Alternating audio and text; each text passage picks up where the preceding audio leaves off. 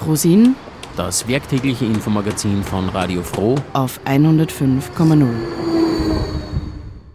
Guten Abend und herzlich willkommen zu einer weiteren Ausgabe des Weltempfängers im Infomagazin Frosin auf Radio Froh 105,0. Auch dieses Mal in verkürzter Ausgabe, da es nach knapp einer halben Stunde mit dem Programmschwerpunkt der Freien Radios Österreich weitergeht. In dieser Sendung heute gibt es ein Interview zur Weltjugendkonferenz, die vergangenes Wochenende in Paris stattgefunden hat, ein Gespräch über Pazifismus und abschließend noch ein Blick auf das Deutschland-Ticket, ein Ticket für den öffentlichen Verkehr in Deutschland, ähnlich dem Klimaticket in Österreich. Durch die heutige Sendung begleitet Nora Niemetz.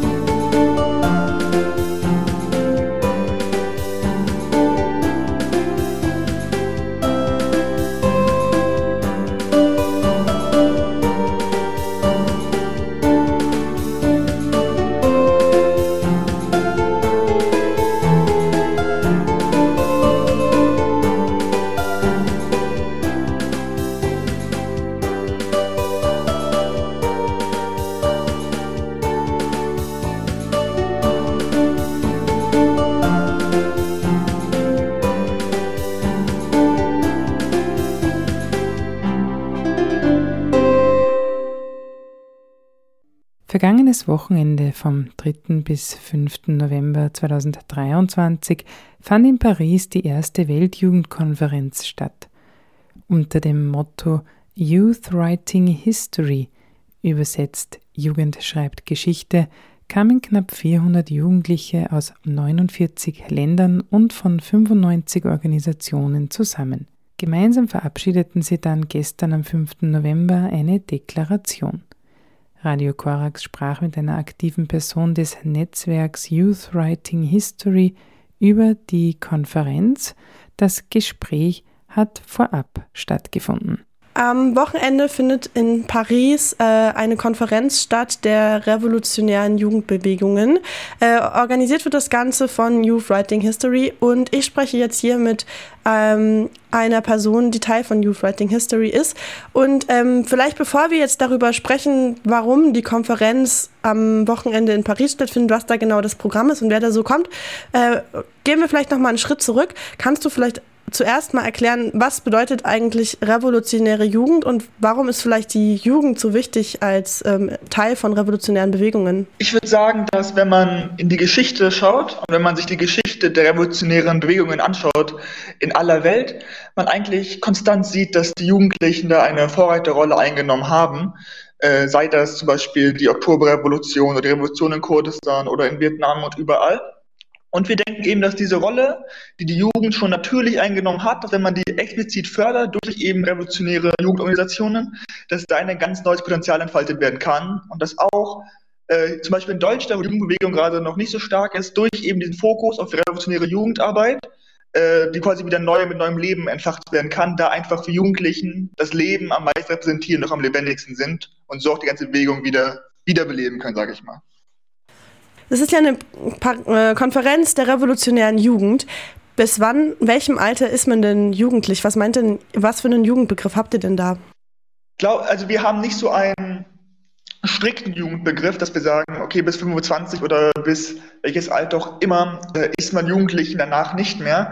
Natürlich haben wir Organisationen, die Teilen, die sowas haben, die ein ganz klares Austrittsalter haben, aber als generelle, generelles Netzwerk äh, würden wir sagen, ist für uns Jugendlichkeit, vor allem eben, wenn du den Jugendgeist äh, personifizierst. Was meinen wir damit? Wir meinen damit das Dynamische, das Hinterfragende, äh, das sich nie zufriedengebende, was eben vor allem die Jugend charakterisiert und dass wir das nicht rein an körperlichen Merkmalen festmachen. Dennoch kann man vielleicht als Faustregel äh, sagen, dass die, die Zahl an über 30-Jährigen sehr begrenzt sein wird, aber wir haben da nicht dieses eine konkrete Alter, wo wir sagen, aber jetzt kannst du nicht mehr kommen.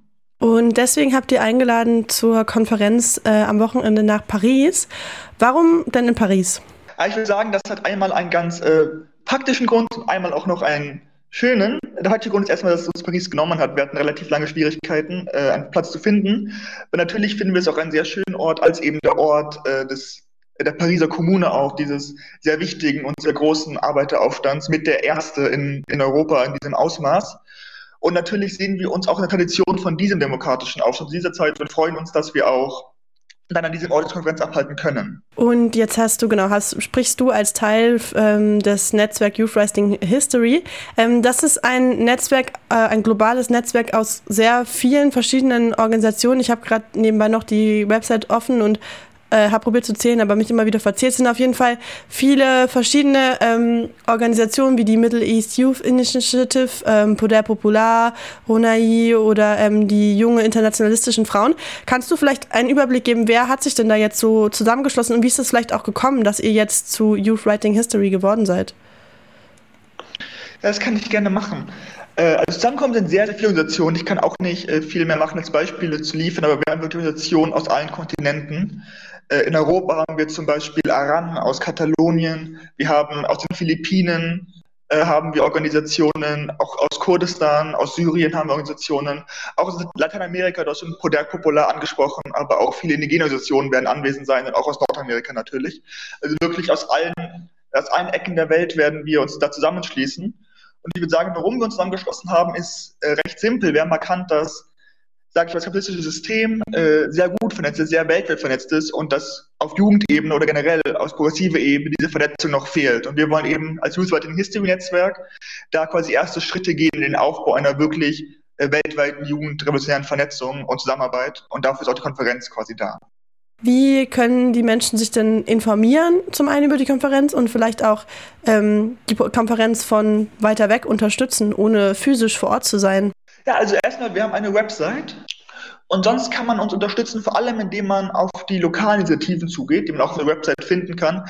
Da ist eigentlich immer was dabei. Wenn man die nicht findet, kann man die E-Mail äh, anschreiben, wo Youth Writing History und, und generell so weit unterstützen. Aber ich glaube, was man als meiste Unterstützung machen kann, ist eben sich am Aufbau dieser revolutionären Jugendbewegung weltweit zu beteiligen. Und das kann jeder und jede einzelne Jugendliche vor Ort machen, indem man sich einbringt, indem man Initiativen gründet, indem man Diskussionen tritt und einfach mit uns gemeinsam und mit allen Jugendlichen weltweit gemeinsam eben diese Schritte auf eine bessere Welt auch gemeinsam geht. Zu hören war ein Gespräch über die erste Weltjugendkonferenz, die vergangenes Wochenende in Paris stattgefunden hat.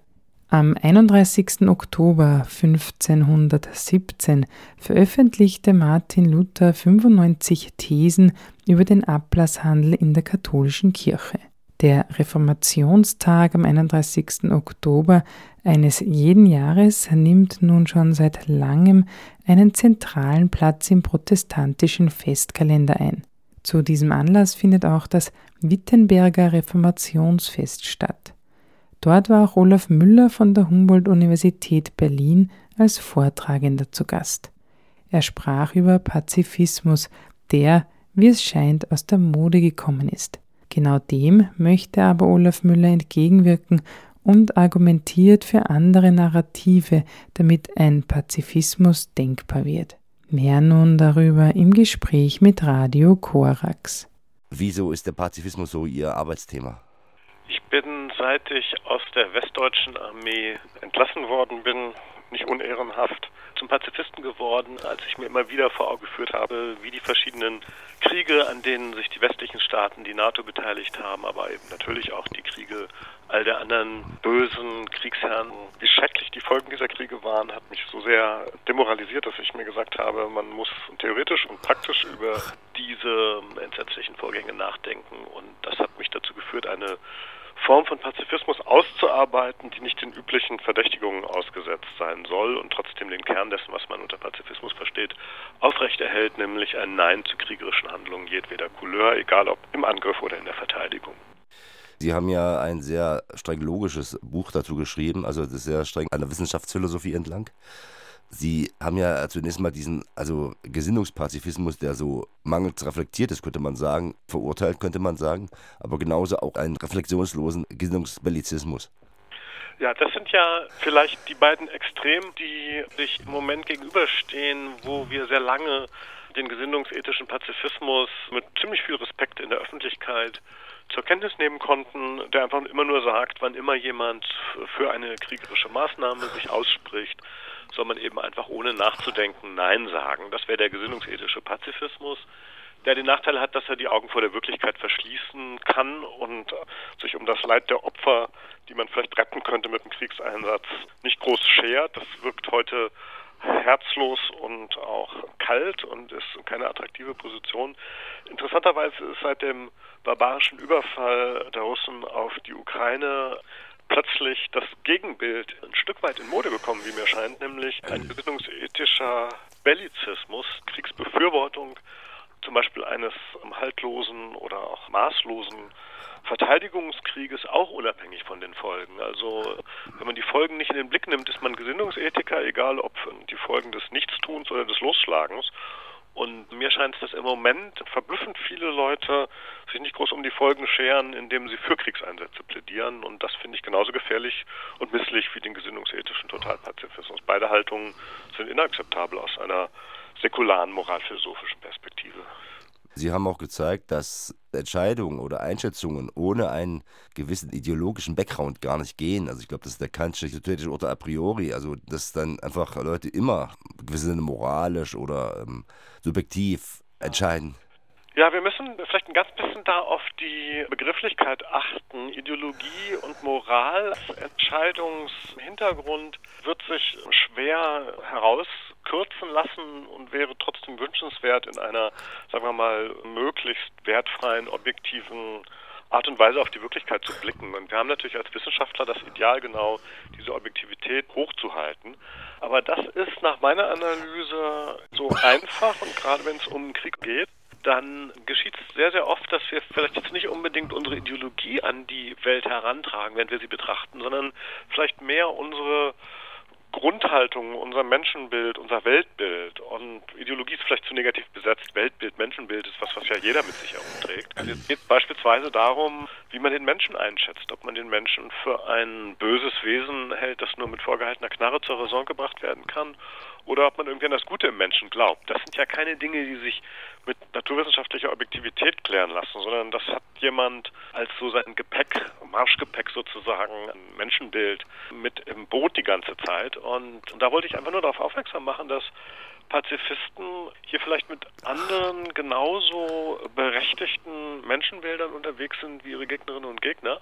Und das ist was, was wir nicht per objektiven naturwissenschaftlichen oder wissenschaftlichen Urteil entscheiden können. Und das ist, glaube ich, etwas, was weit darüber hinausgeht, den Pazifismus einfach nur als so eine Art feste Regel zu charakterisieren, fast nie eine Waffe an oder so, sondern der Pazifismus fängt eigentlich schon in dem Augenblick an, wo wir uns entscheiden, wie wir die Wirklichkeit betrachten wollen. Also ob zum Beispiel mit Hoffnung für den Menschen und mit dem Glauben an das Gute im Menschen oder pessimistisch, insofern wir sagen, ja, die einzige Möglichkeit, den Menschen in Schach zu halten, ist militärische Gewalt. Das sind ja unterschiedliche Werthaltungen, die sich darin widerspiegeln.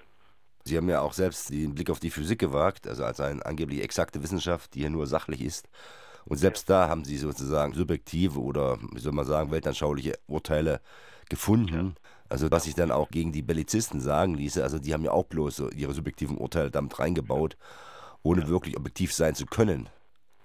Vielleicht bei der Physik kann man das, glaube ich, noch besonders gelassen in den Blick nehmen. Und zwar ist da ja die große Überraschung, was außerhalb der Leute, die sich mit Physik und Mathe und so befassen und außerhalb der Physikgeschichtler und Geschichlerinnen nicht so bekannt ist, nämlich dass ein ganz grundlegender Antrieb in dem wissenschaftlichen Erkenntnisfortschritt der Physik damit zu tun hat, dass Physikerinnen und Physiker ganz, ganz entscheidend auf ihren Schönheitssinn lauschen, während sie forschen und gerade wenn es um die tiefsten Strukturen des Universums geht, dass sie dann darauf bauen, dass das Universum sich mit schönen Gesetzen, mit ästhetischen, eleganten Gesetzmäßigkeiten beschreiben lässt. Das ist ja nichts, was uns die Wirklichkeit vorgibt, sondern das ist was, was wir im Grunde an die Wirklichkeit herantragen. Man könnte das in dem Sinne auch mit Kant a priori nennen. Das ist eine Voraussetzung, die wir machen, unter der wir den Wissenschaftsfortschritt leiten sozusagen ist eine Leitidee. Ja? Eine Leitidee, dass die grundlegenden Gesetze des Universums schön sein müssen. Und ganz analog wäre jetzt eine Leitidee der Pazifisten, dass, wenn wir die Geschichtsschreibung betrachten, dass wir das unter dem Blickwinkel dessen erzählen können und wollen, dass der Mensch gut ist und der Vernunft zugänglich.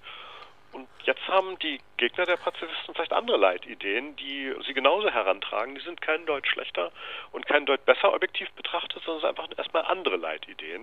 Und das wäre ja, wie wir Geschichtsschreibung seit Jahrhunderten betreiben. Die Geschichtsschreibung wird ja immer betrieben als eine Story von Feldherren und Siegen und Niederlagen und militärischen Katastrophen und so. Wenn wir den Blick auf sowas richten, müssen wir uns nicht wundern, wenn immer nur Waffen rauskommen bei der Geschichtsschreibung. Aber das ist genau das, wovon man als Pazifist ja wegkommen möchte.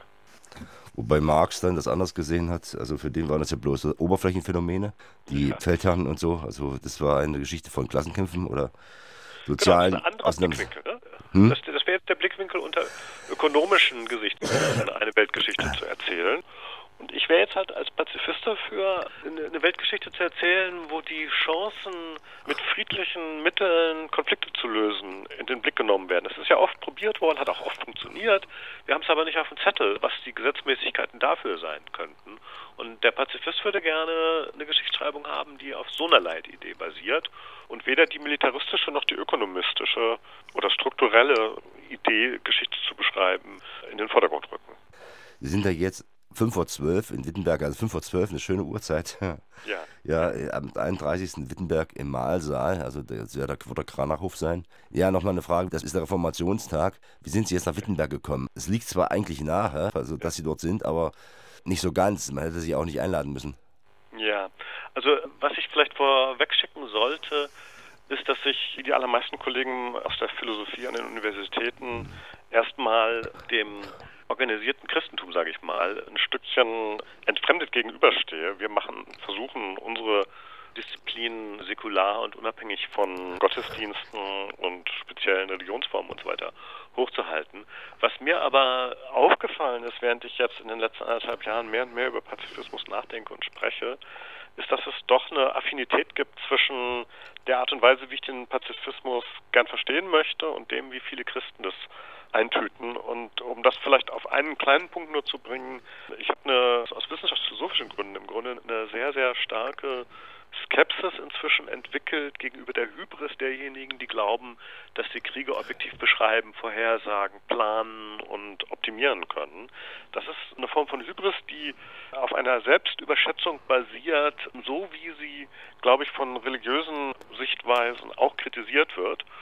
Und deswegen habe ich jetzt gefunden, dass es eigentlich nicht verkehrt ist, stärker auch in religiösen Kontexten zu sprechen, selbst wenn ich mich selber den verschiedenen Religionsformen nur von außen mit Sympathie annähern kann, statt selber dazu zu gehören. Zu hören war der Philosoph und Friedensforscher Olaf Müller von der Humboldt-Universität in Berlin. Er sprach über Pazifismus.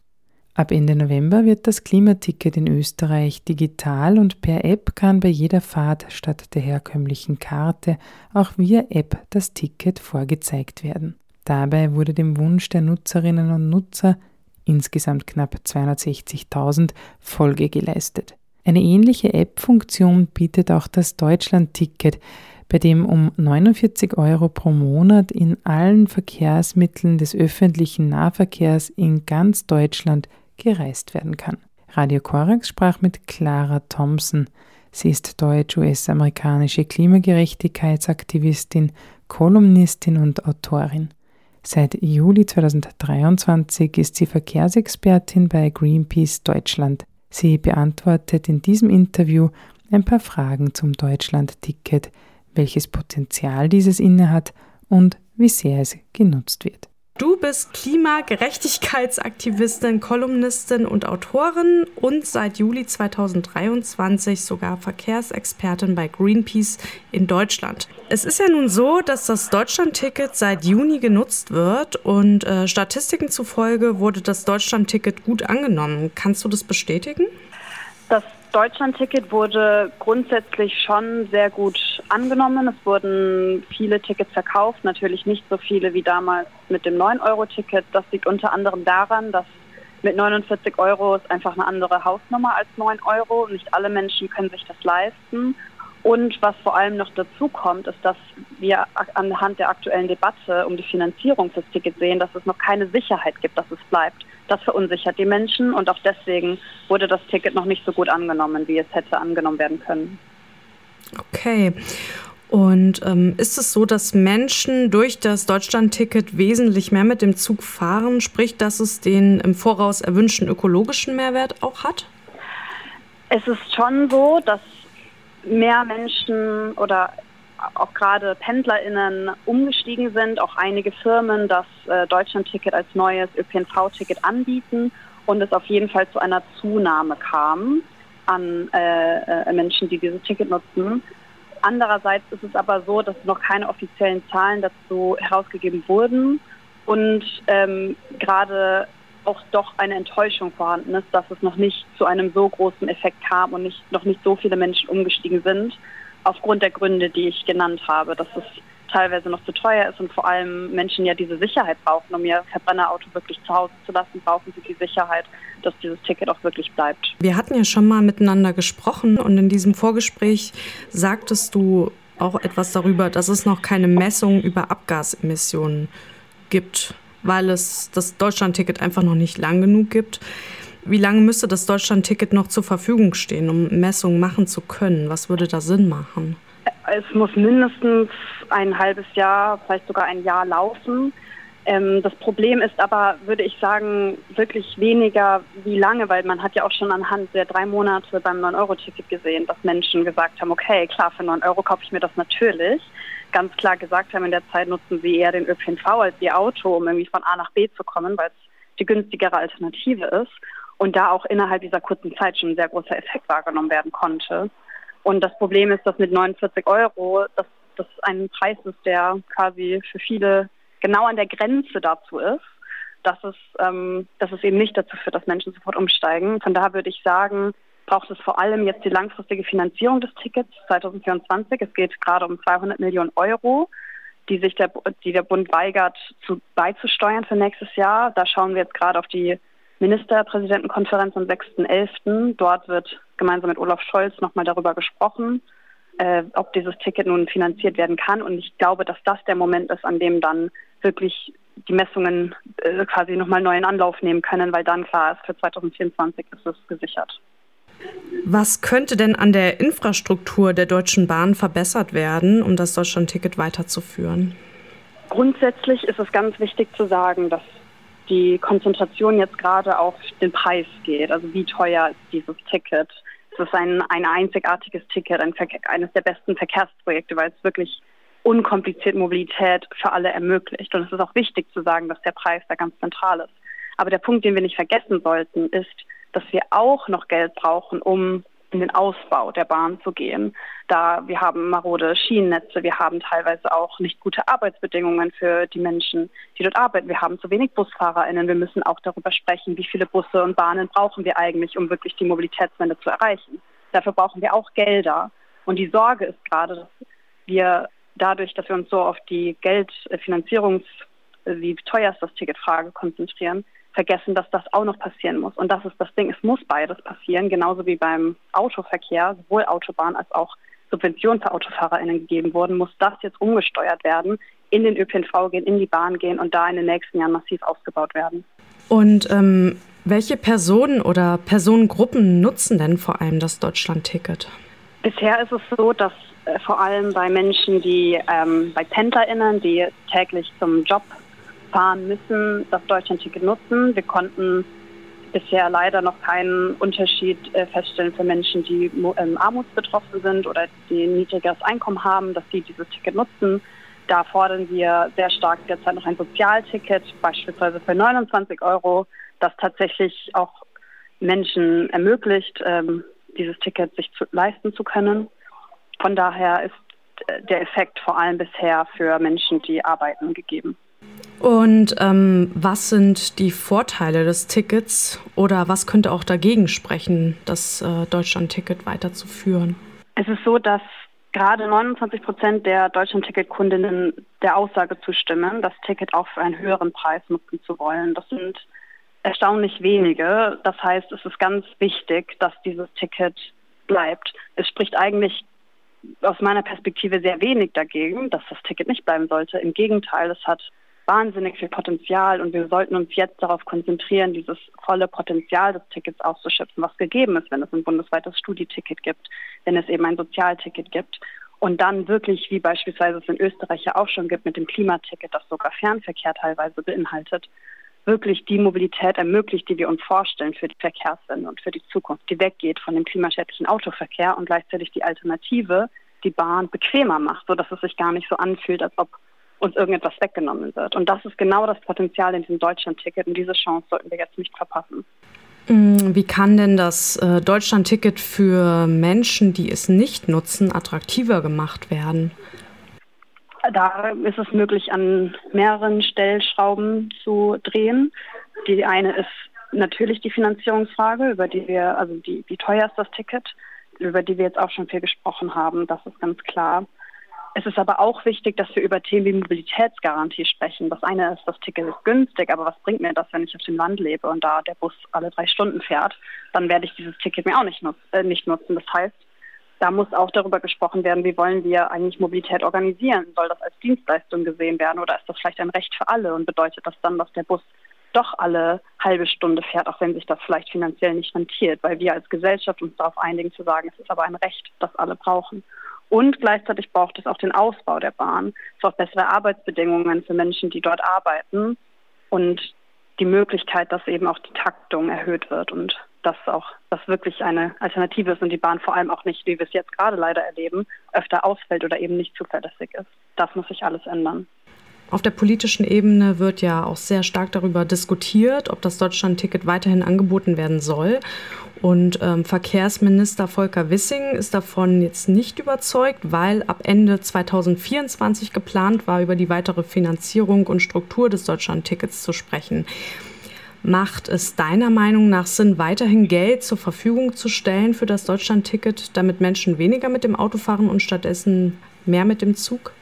Unbedingt macht das Sinn. Konkret ist das Problem ja, dass sowohl Bund und Länder einen gewissen Betrag, 1,5 Milliarden Euro, zugesichert haben. Den bezahlen sie auf jeden Fall fürs Deutschland-Ticket nächstes Jahr. Jetzt ist es aber so, dass das Ticket doch teurer geworden ist, es um 400 Millionen Euro geht, die für nächstes Jahr noch bezuschusst werden müssten. Die Länder haben gesagt, sie zahlen die Hälfte davon. Wissing weigert sich aber, seine Hälfte zu bezahlen, weil er sagt, das ist Aufgabe der Länder. Aber da ist auch die Frage, muss man grundsätzlich darüber sprechen, ist dieses Deutschland-Ticket, das ja auch bundesweit angelegt ist, ist das nicht auch eine Frage des, äh, für den Bund und zu entscheiden, wir als Gesellschaft wollen das und wir wollen das auch unterstützen. Deswegen finden wir es absurd, dass Volker Wissing sich weigert, die letzten 200 Millionen zu bezuschussen, vor allem wenn man sich anschaut, dass das genau der Betrag ist, der in 1,2 Kilometer der umstrittenen Autobahn A100 geht, wo Wissing ja auch ohne Probleme sagt, da geben wir das Geld rein. Es muss also ganz klar eine Umverteilung von Geldern geben und eben eine klare Priorisierung der Bahn gegenüber Autobahn. Also bist du der Meinung, dass da auf jeden Fall die Priorität noch an der falschen Stelle liegt? Die aktuelle Debatte zeigt, dass wir dass das Verkehrsministerium immer noch in einer autozentrierten Denkweise feststeckt, in der ohne Probleme Milliarden an Euro in Autobahnen gesteckt werden, aber über 200 Millionen, was im Vergleich wirklich ein kleiner Betrag ist, gestritten wird. Und das ist auch, wo wir gegen ankämpfen, was sich ändern muss, dass da ganz klar gesagt wird, diese Gelder müssen auch jetzt entsprechend umverteilt werden. Und es kann nicht sein, dass wir weiterhin Natur, Wälder, Moore oder auch soziokulturelle Zentren im Fall von Berlin zerstören, um Autobahnen zu bauen, statt auf die klimafreundliche Alternative, die Bahn zu setzen. Zu hören war ein Interview über das Deutschland-Ticket. Das war das Infomagazin Frosin mit einem Weltempfänger und CC-Musik von La Boer. Die Sendung zum Nachhören gibt es auf www.fro.at oder cba.fro.at. Und nun geht es weiter mit dem Programmschwerpunkt der freien Radios zwischen Einsamkeit und Zusammenhalt, der von 26. Oktober bis 14. November werktäglich im Infomagazin zu hören ist. Nora Niemetz wünscht noch einen schönen Abend. Frosin, das werktägliche Infomagazin von Radio Froh auf 105,0.